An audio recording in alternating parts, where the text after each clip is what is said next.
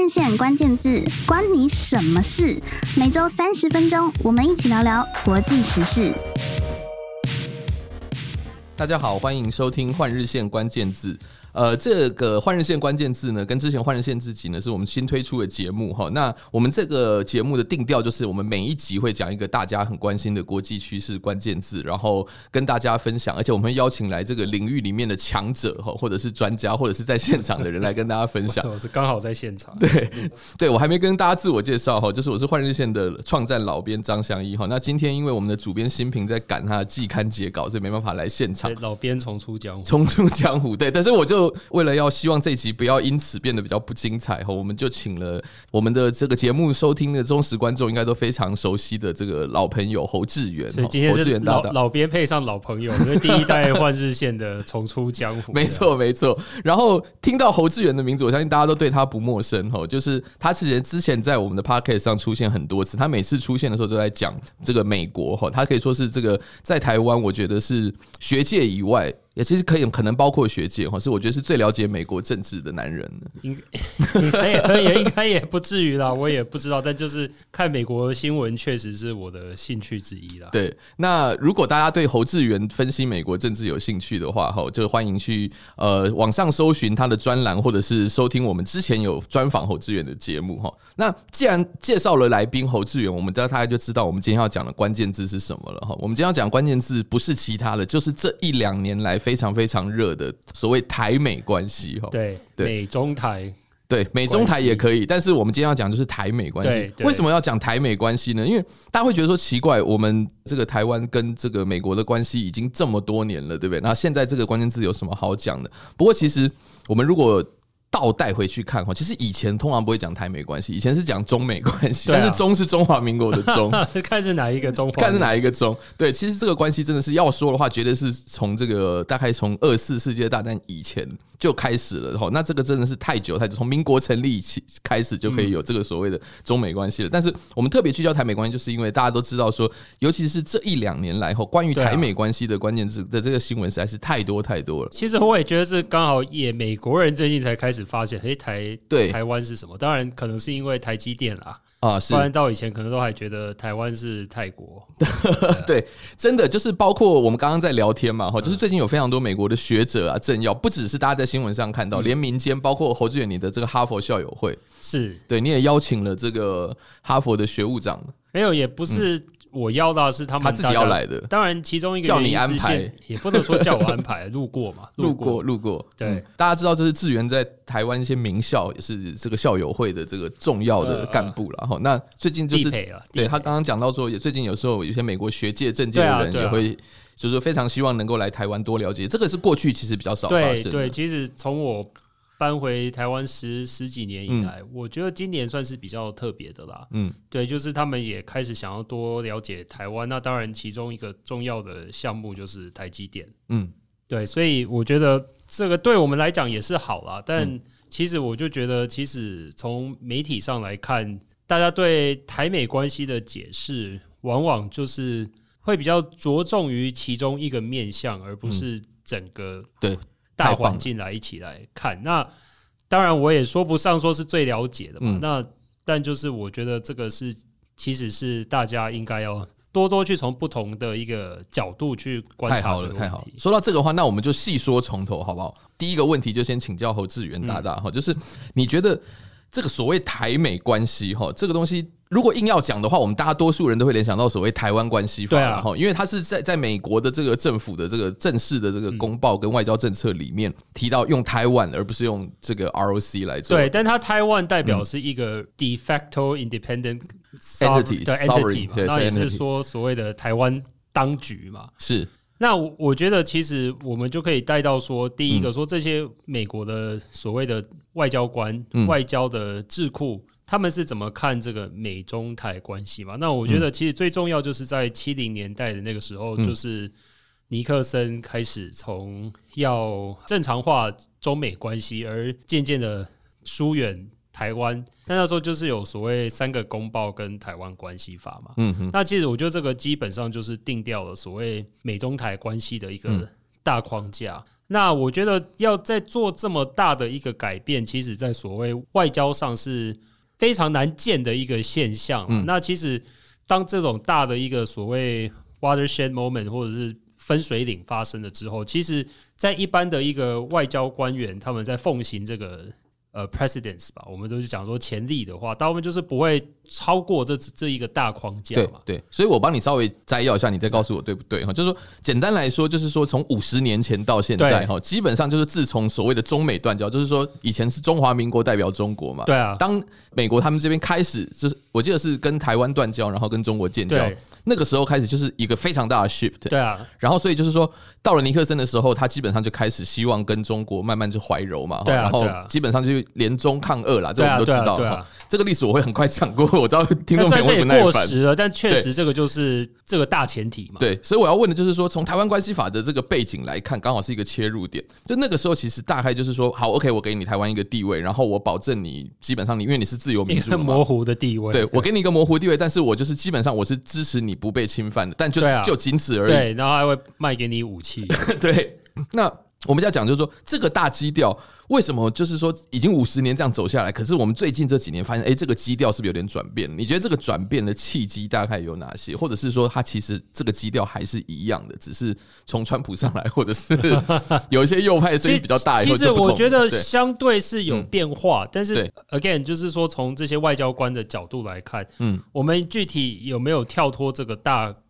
你说是紧箍咒也好，我觉得是没有嘛。嗯，就算说。拜登，你当然说不知道，他偶尔会提出说他要捍卫台湾 military intervention，我我觉得也马上被收回嘛。对，所以真的是说他具体我们有没有跳脱这个框架？嗯，我觉得目前很难看得出来嘛。嗯、那我说 again，我就是再回去说，其实这种框架的重新去定义，这个都是浩大的工程，四五十年才会发生一次。那从这个外交的角度来看，目前台湾确实就还是存在于。台美关系还是在这个现有的框架，会有小突破，但是你说这个大转变，我觉得到目前为止，我们似乎也还是看不出来嘛。是是是，因为你在最近这个呃蔡总统他访美的时候，就是过境美国的时候了，对，其实你就有提到嘛，说其实历任的总统已经访问了不下将近三十次了，对啊，对，那但是大家都是用过境的方式，因为毕竟我们没有正式的外交关系。是啊，那所以我说这个所谓你要怎么去突破，我觉得呃我在文章里面也写到嘛，其实我们都。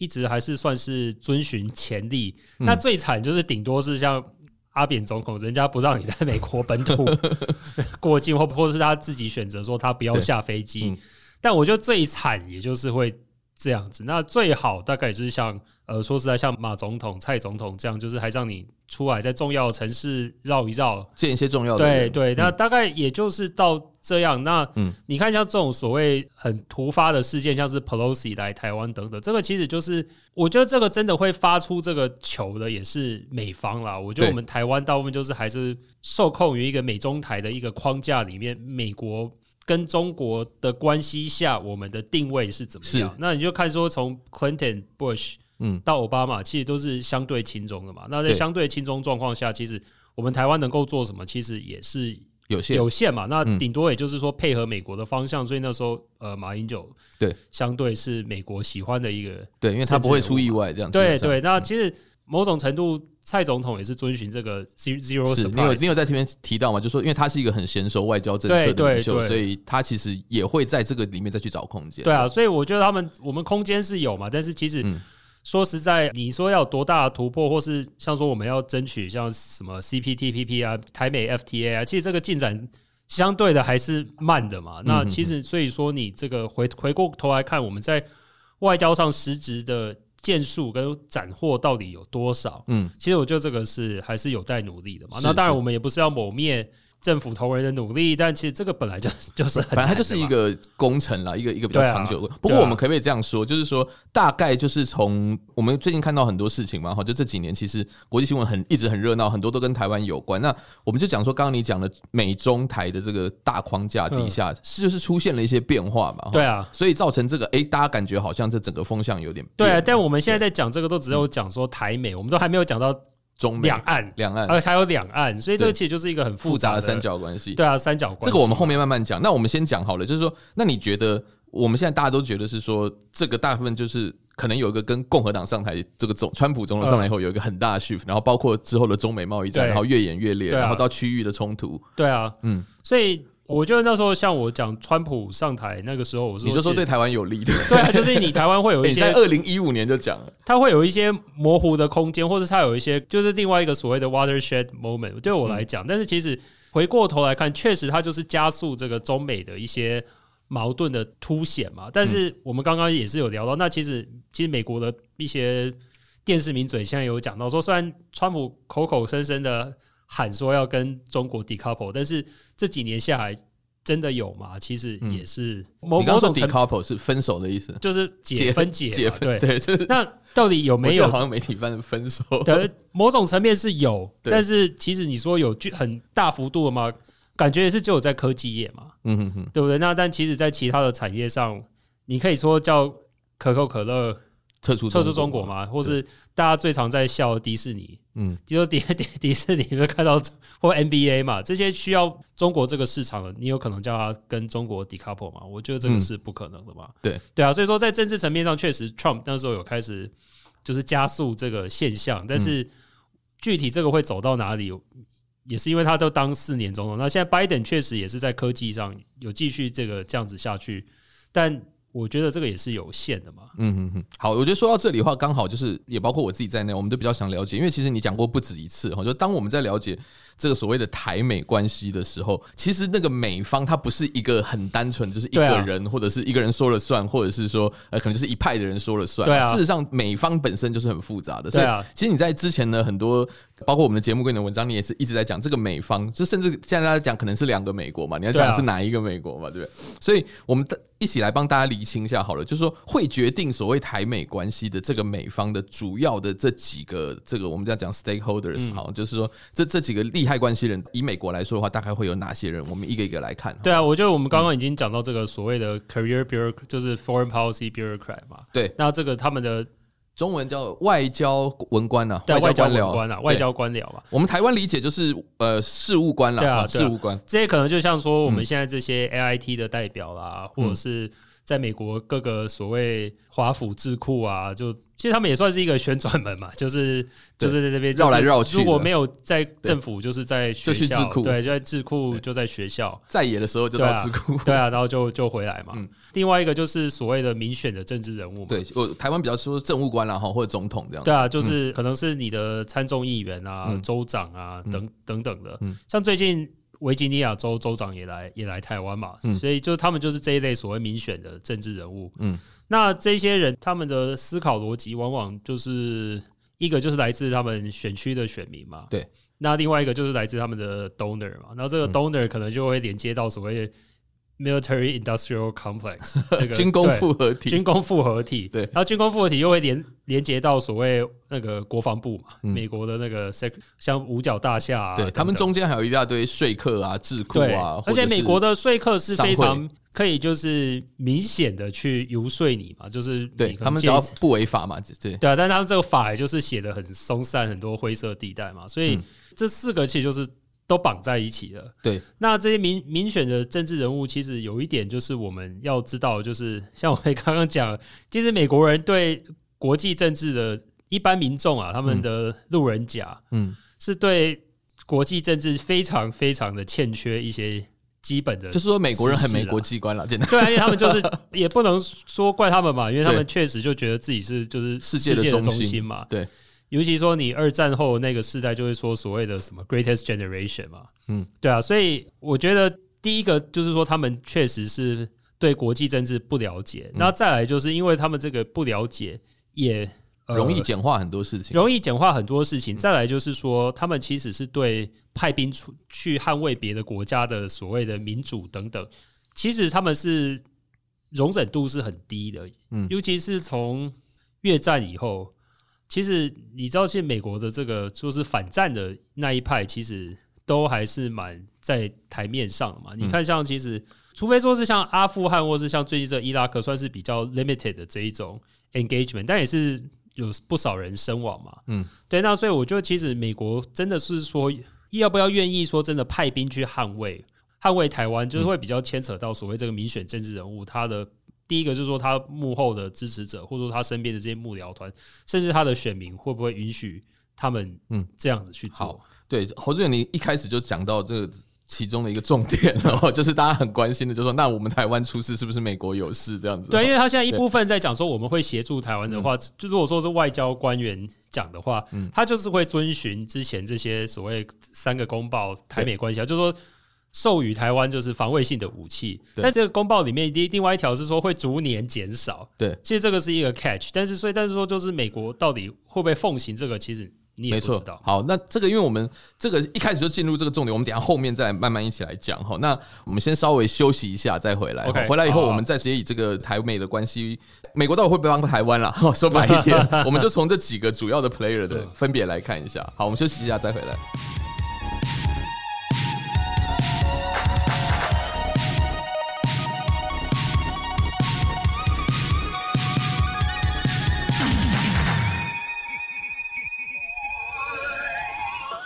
欢迎回来，换人线关键字哦。哎，刚刚我们在节目的上半段哈讲到这几个，就所谓决定美方对台政策，或者说所谓台美关系的几个很重要的这个角色哈。那我们先回头来讲一下好了哈。就刚刚志源是主要是分就是民选官员了哈。那民选官员包括执政的跟立法院了，就是我们台湾了解国会跟这个政府，然后政府机关，然后还有一群是说他基本上就是说一直从事外交体系，要不外交官体系嘛哈。那这个部分的话，他其实就是就是长期的外交文官，那这些人其实都是很资深的，然后他们其实说话有时候甚至比一些政务官还要有分量。美国跟台湾不太一样，对。那第三个就是说。这些人，这些既然是民选的官员哈，除了文官体系，他们可能自己有自己的一套以外，对，只要是民选政府官员，他还都会受到各种利益团体的影响。那这各种利益团体的影响背后，就包括我们看得到的，就是比如说智库啊、商会啊，然后这个 lobbyist 嘛，哈，那个叫要怎么游说团体？游说团体，游说团体。那看不到的就是他们背后给他们钱的这些人，对啊？金主啦，或者是说。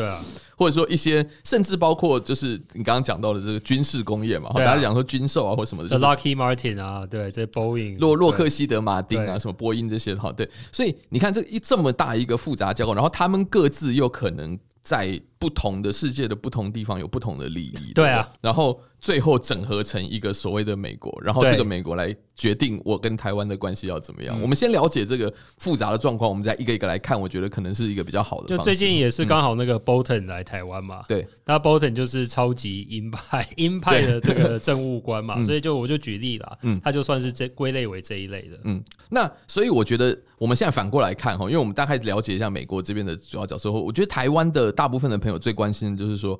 OK，那我现在如果跟你好的话，你会给我什么好处嘛？对，你到底会不会保护我？出事了你会不会罩我嘛？对不对？嗯、还有，我现在为了你，对不对？我我加入你的阵营，然后我就是有一点抗中保台的概念嘛。我们就直说了，这样子的话，你美国除了美牛美猪，你还要给我什么？对不对？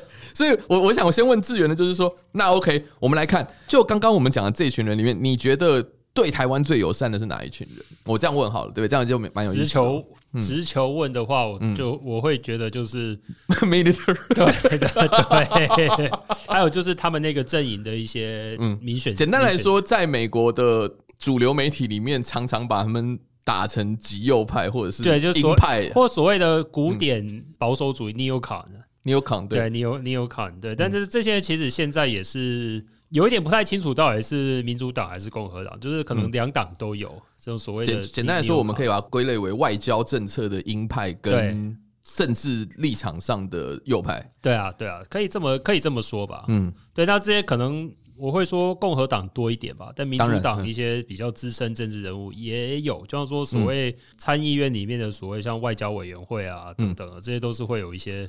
就你现在你会去看说见蔡总统的是哪一些，其实就是差不多就是那一些嘛。所以我们这样，这个真的就蛮有趣的，因为你看到台湾这一两年来哈，就是说对美国的一些风向，从完全跟着一些精英媒体的，对欧美的精英媒体，我不是说台湾的哈，就是说。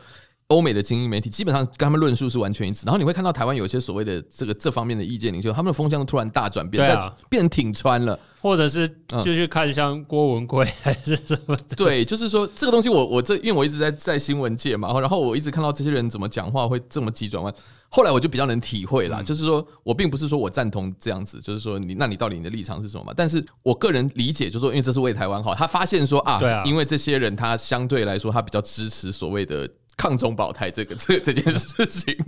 好，那你觉得？文官体系大概是怎么样？就像你刚刚讲的嘛，是他们是希望遵循这五十年来的这个方式，他们就是有点像我们的公所谓公务员心态，公务人员嘛，对啊，他是希望能传统外交官体系的，反而没有那么的。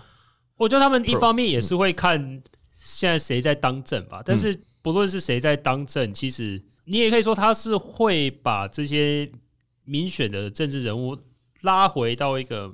传统的外交脉络下，嗯，就是说你当然你看像川普嘛，最后也是造成这些很多这些传统文官的一些灾难的崩溃。对，你之前有一篇文章，我就写的很棒啊，你就是说，其实说穿了，美国所有的东西就是 check and balance，然后美唯一美国民主也是一堆问题，唯一比较好一点的就是说它有 check and balance，对啊，互相制衡，对啊，互相制衡。但最近这个制衡有点走中调，所以最近走中。你会说现在要怎么去看美国政治？其实还是我是觉得越来有一点越来越。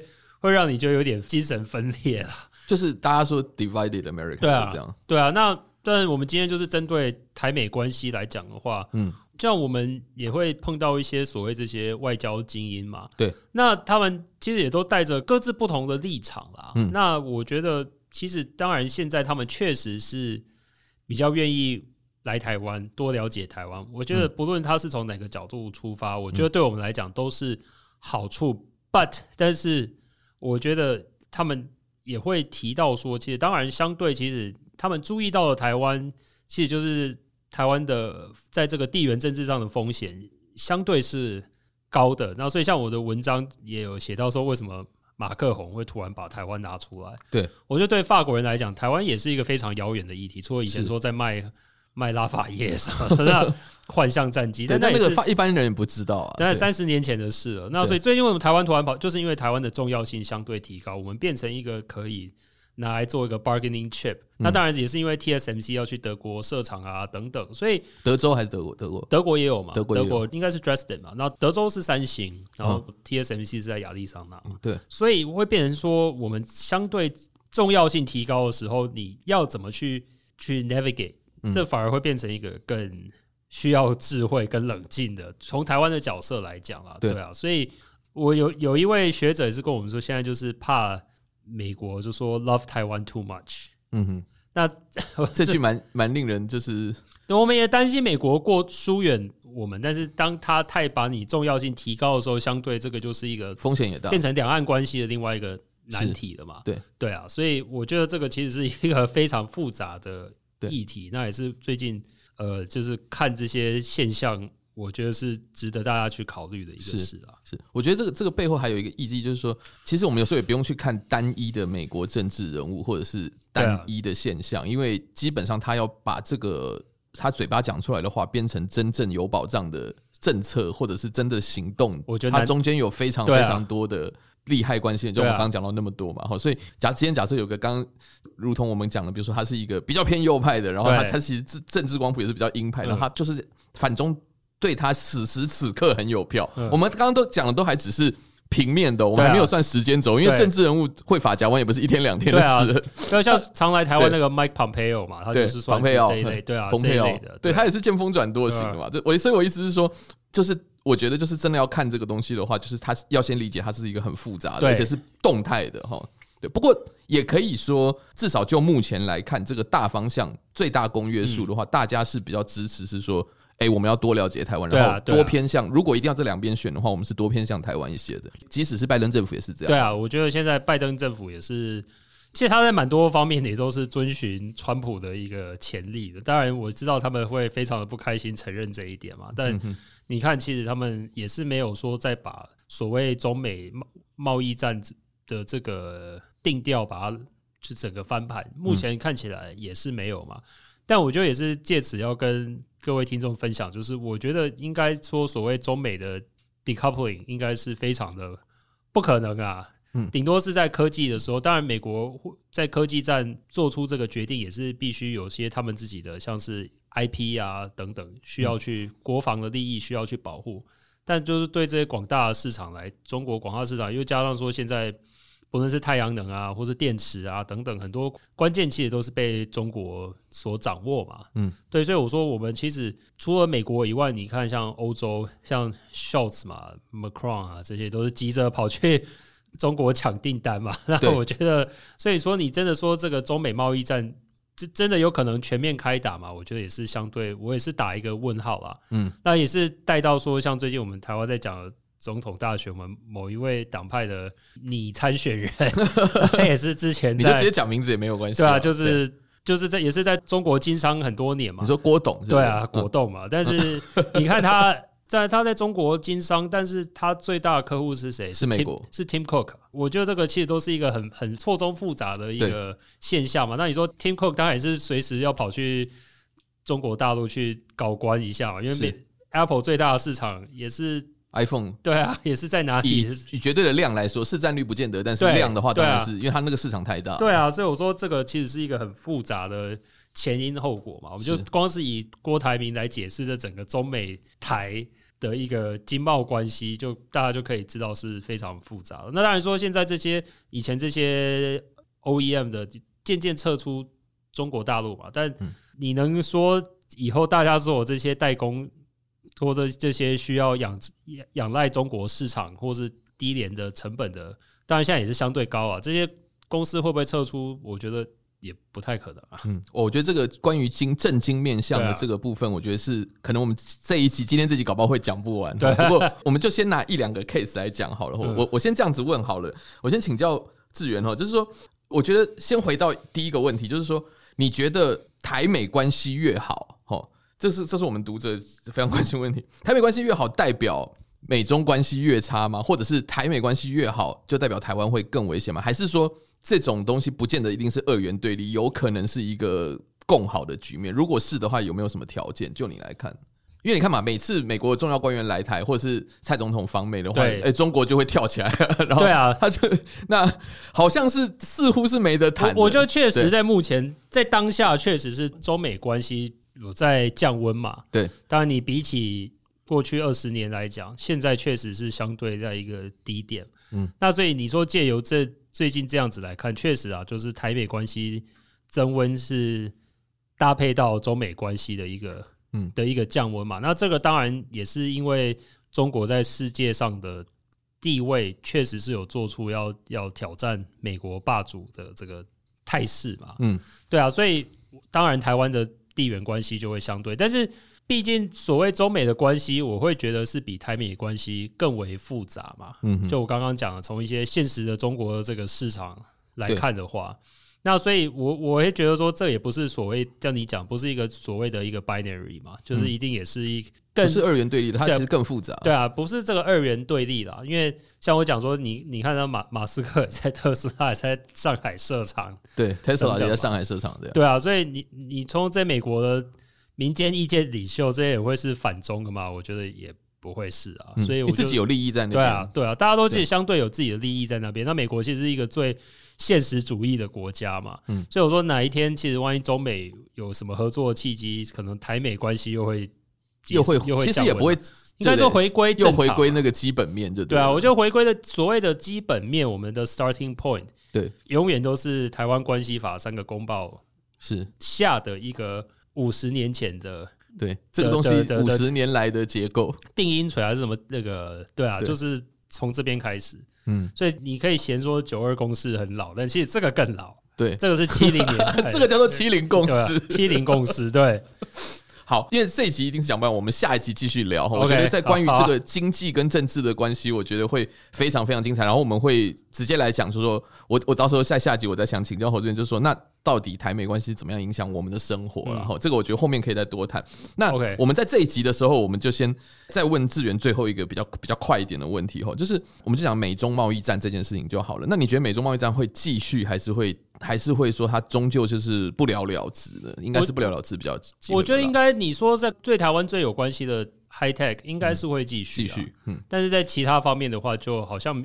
有打战过嘛？好像从来没有，对不对？没有。像你今天传了一篇那个文章给我嘛，你就说基本上拜登他之前其实是有一个禁令的，就是说太阳能产业这边是不准不准从中国这边进相关的这个器材。结果又因为这个真的在做这个绿能产业的人的压力，他说没办法，我们这样产能不够了。对啊，所以又开放了。对啊，所以就是我觉得这个就是一个现实的问题嘛，因为确实很多 Made in China 的东西现在还都是在全世界算是大卖嘛。对，所以你因为它很便宜嘛。对啊，就便宜啊，嗯、所以也不可能说你今天就说我跟中国强制性的一个分手，所以只是可能从产业从某个供应链开始一步一步的去调整。嗯，对啊，因为像我们讲说怎么影响到我们的生活，确实现在很多台湾的开工厂的老板。已经不变成不是跑中国，可能是去跑印尼、东南亚、东南亚、越南等等。嗯，对，所以这个我觉得这个脱钩或是整个重组，对，会是一个也是一个所谓的 prolong，就是比较漫长的一个过程啊。对对，就是你也不知道它的规模 scale 会多大，对啊，因为当然现在也可能它会反转。现在也有可能说，对啊，就是有些你的 supply chain 你一定要一定的比例非。Made in China，那这个就是我们这个供应链就会要逐渐的去做一个调整嘛。嗯，对啊，那这个就是其中一个对台湾可能影响比较重的一环，就蛮多企业要就是要重新去规划它的 supply chain 啊。那对但我觉得台湾的企业老板对这个都非常的在行啊，所以我觉得这个，但这个就是会是一个蛮明显的现象啊。那当然你说其他做中国内需市场生意的，那当然他就是继续在那边嘛，他也。